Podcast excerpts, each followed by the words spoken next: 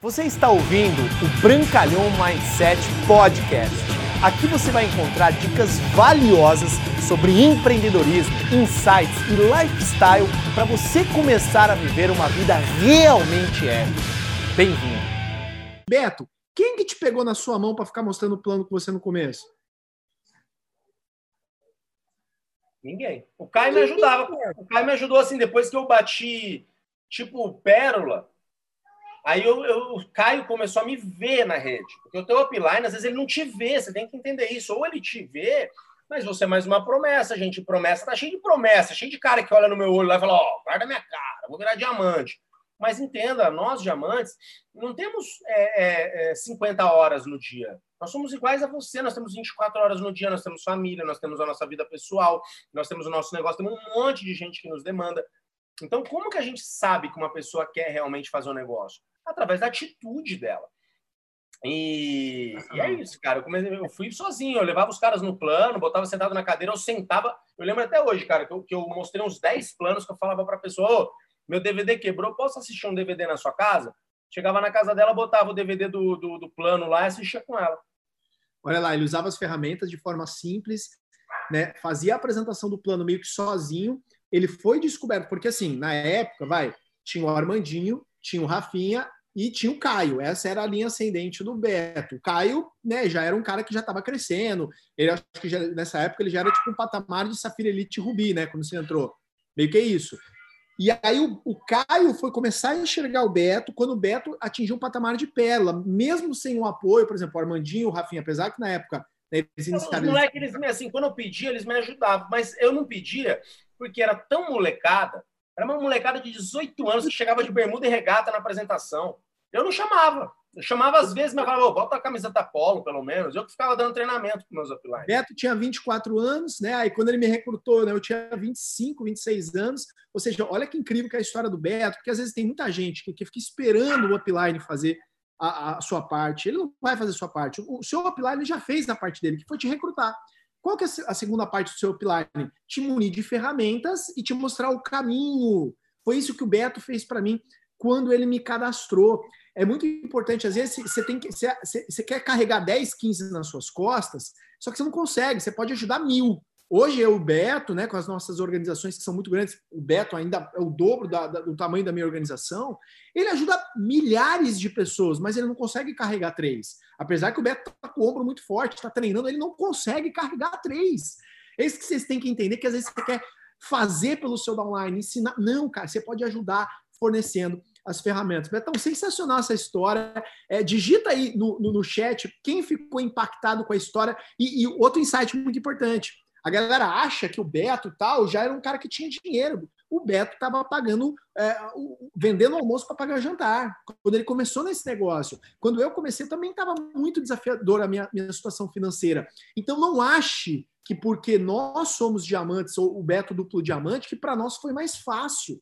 Não foi mais fácil. A gente teve os nossos desafios, a gente teve que fazer os nossos sacrifícios, a gente teve que pagar o nosso preço, a gente ainda paga um preço, né? Óbvio, né? Com um pouquinho diferente. Se você construir um negócio capitalizado, é diferente de você construir um negócio quebrado. Isso, isso é fato. Só que uma coisa é você ter a visão clara de futuro para você tomar sua decisão. E Beto, me fala aí, cara. Quando eu entrei no teu negócio, você, bum, explodiu, virou tal, cresceu, se tornou popstar lá da, da, da nossa outra primeira companhia que, que foi a Monavi. E aí, de repente, a Juness comprou o nosso negócio. Né? E aí o nosso negócio enxugou, enxugou, enxugou, enxugou. A gente teve momentos, né? Eu, particularmente, tive que voltar para o tradicional para poder pagar as contas. O que, que te segurou na visão da Juness? Que eu gostaria que você passasse, porque 100% do nosso negócio é crença, né? 1% às vezes é ação.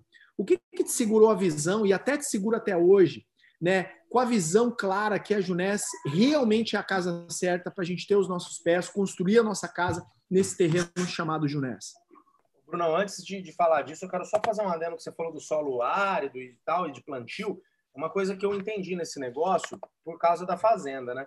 Porque um dos grandes motivos que eu estava passando é, uma dificuldade financeira muito grande é que, né, cara, eu não tinha, é, é, vamos dizer assim, um, apoio financeiro dos meus pais, não porque eles não quisessem, tá? Hum. Mas porque minha mãe, eu não pedia, que eu via que minha mãe, cara, sempre trabalhou muito duro Eu não podia nem nem pro meu pai, né? Porque minha mãe trabalhava muito duro. Na época, ela tinha fechado uma loja que ela tinha de, de roupas, de comércio.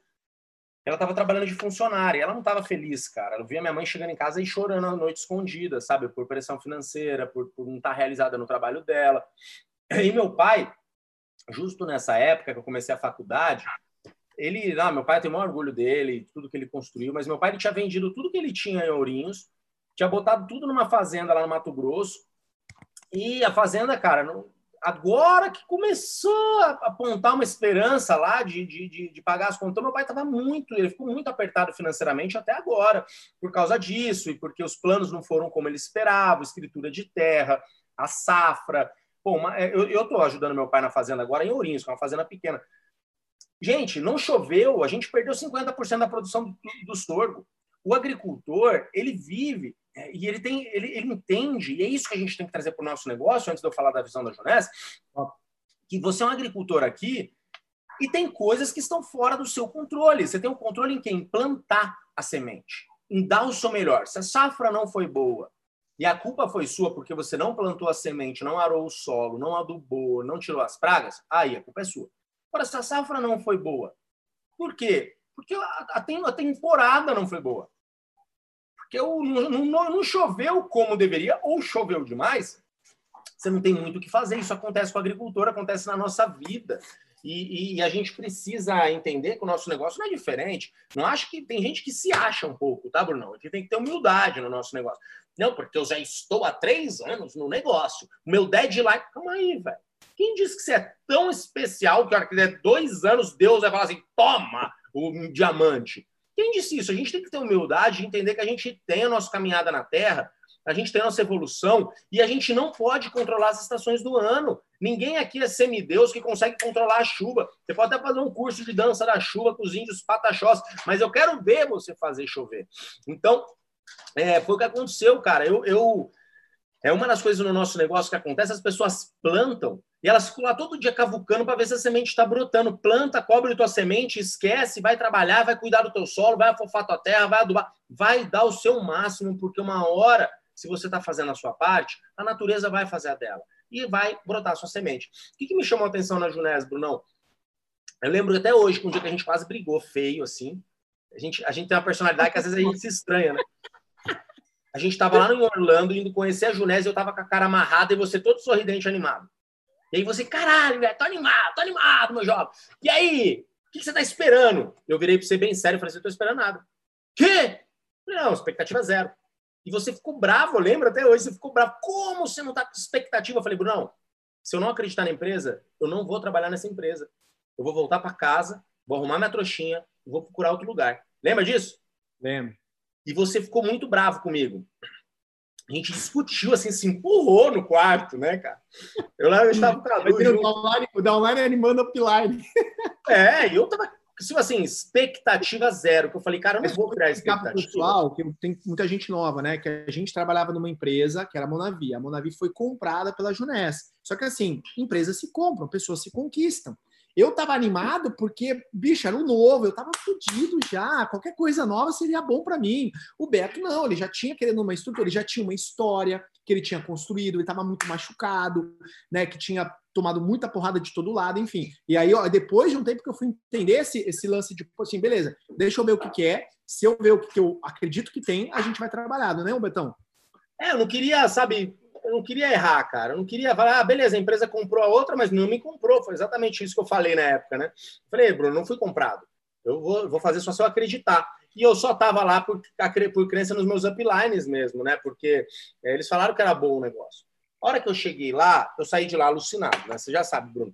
Porque eu vi alguns pilares, gente. Você tem que entender que no marketing de rede não tem milagre. Toda empresa vai vir falando que tem o melhor plano de marketing do mundo e para Você tem que procurar primeiro solidez. Por quê? Porque uma das maiores magias do marketing de rede é você trabalhar para valer em cinco anos, de cinco a sete anos. E eu sempre falo, cara, faz logo esse negócio, porque se passar de cinco anos e você não tiver resultado nenhum, vai dar preguiça. Tem um período de performance nesse negócio. Cinco anos você trabalhar para caramba e para o resto da vida você usufruir. Não quer dizer que você não vai trabalhar. Eu continuo trabalhando, mas, cara, eu usufruo de verdade. Eu tenho tempo, eu tenho liberdade, eu conquistei dinheiro nesse negócio. Eu tenho a liberdade que eu queria. Então, eu trabalhei durante cinco anos e hoje eu continuo usufruindo daquilo que eu conquistei. Isso é uma das magias. Então, para conquistar, para trabalhar, para você usufruir, você tem que ter uma empresa que pelo menos vai durar mais do que cinco anos, né? Então, você precisa ter solidez. O que, que traz solidez numa empresa? Solidez é o que você busca, tá? Solidez e oportunidade, tá? Solidez, o que, que traz a solidez e oportunidade no negócio? A gestão, as pessoas que estão por trás têm que ser pessoas do bem, pessoas que estejam envolvidas emocionalmente no negócio e pessoas capazes. Não adianta pessoa do bem você chama para ir no seu casamento, a Wendy e o Randy foram no meu casamento. Agora eles são capazes, eles têm capacidade de gestão. A empresa tem dinheiro em caixa. Não adianta ser uma empresa pobrinha, coitadinho. Não, não adianta, gente. O cara tem que ter bala na agulha. Multinível que começa da ideia de dois empreendedores quebrados no fundo do quintal, isso é história para boi dormir, tá? Tem que ter bala na agulha. É, você tem que ter um plano de marketing sustentável, um plano que não fica mudando, né? um plano que seja sustentável para a empresa. E, e você tem que ter uma linha de produtos que tem longevidade, que cria vínculo emocional com as pessoas. Foi a primeira coisa que eu vi na Junés. Eu cheguei e dei um kit Luminés para minha mãe, ela ficou doida. Né? Então, esse produto ele cria vínculo. As pessoas se apaixonam. Quando termina o produto, elas querem comprar mais, querem comprar mais, querem comprar mais. Ele termina rápido, é altamente consumível. E outra coisa fundamental que no começo eu não identifiquei, hoje com mais experiência eu posso dizer para vocês que é fundamental, é a empresa estar tá em pelo menos mais do que cinco países. A gente está em 140. Né? Quanto mais maior o teu território, eu posso afirmar, a Junés é a maior plataforma global de network marketing do planeta. Então, quanto maior o teu território, melhor. Então, isso me chamou muita atenção. Eu falei, opa, estou num num lugar sólido, eu tenho um produto top, eu tenho um produto que gera vínculo emocional, eu tenho um mercado que vai crescer muito, que é o mercado de rejuvenescimento, tem história, tem apelo, tem vínculo. Eu tenho uma, uns fundadores que são gente do bem, né? Na época eu não, não consegui ter tanta certeza disso, mas hoje eu posso ter mais certeza. É gente capaz, os números não mentem. Eu tenho uma plataforma global, eu tenho um plano sustentável. Eu falei, cara, a empresa é monstra. Sabia que o começo ia ser difícil, porque quem fala, ah, eu queria ter começado. Ah, queria você ter começado né? Foi muito difícil, foi muito. Eu vendi meu carro, fiquei a pé. O começo da empresa é muito difícil. Então, agora que a gente está entrando na parte boa. Um parênteses aí, o Beto virou esmeralda na Junés andando de Uber em São Paulo. Às vezes o cara acha que tem que ter o carro para fazer esse negócio, o cara acha que tem que fazer isso para fazer esse negócio. Né? Eu tinha um carro melhor, vendi, voltei para um carro para trás, né? A gente tava de cavalo, voltou a andar de burro, né? E, e às vezes você tem que dar os dois passinhos para trás, mas isso não tira a sua confiança da visão de futuro que você vai ter. Isso é, isso é fundamental vocês terem essa noção. Beleza, pessoal? Volta lá, Betão. Desculpa, o liquidificador me distraiu, Bruno. Não estava te ouvindo. Não, o que eu falei. Mas é né? isso, cara. A gente está numa baita de uma empresa e eu posso dizer que só está começando. E em relação ao, ao cenário atual, Brunão, as primeiras três, quatro semanas foi bem mais sinistro agora o volume já está assim para cima. A última semana já foi bem maior do que a anterior, a anterior foi bem maior do que a anterior. O nosso negócio está crescendo semana a semana. E sabe o que, que eu penso, principalmente? Não foi que a situação melhorou. Pelo contrário, tá, gente? Desculpa aí a realidade, mas a situação não vai melhorar da noite para dia, né? Os casos de Covid não estão diminuindo, a economia não tem uma perspectiva de curto prazo de melhora. O que, que melhorou? Melhorou a atitude das pessoas que as pessoas saíram de uma atitude de estou morrendo, socorro, para uma atitude de, cara, já que vamos morrer, vamos morrer, ah, pinta de guerra. Foi isso que aconteceu. Né? Todo mundo, a maioria das pessoas começou a perder o medo de morrer, perdeu, porque entendeu que se não fizer nada, vai morrer mesmo, vai morrer de fome. Então, não estou querendo dizer, né? não estou querendo fazer apologia ou não a quarentena, nada disso. Assunto não é esse. O assunto é a tua atitude na quarentena, no lockdown, seja o que for. A gente tem um negócio que não depende, por um momento eu achei que dependia, hoje a gente viu que não depende do, do presencial.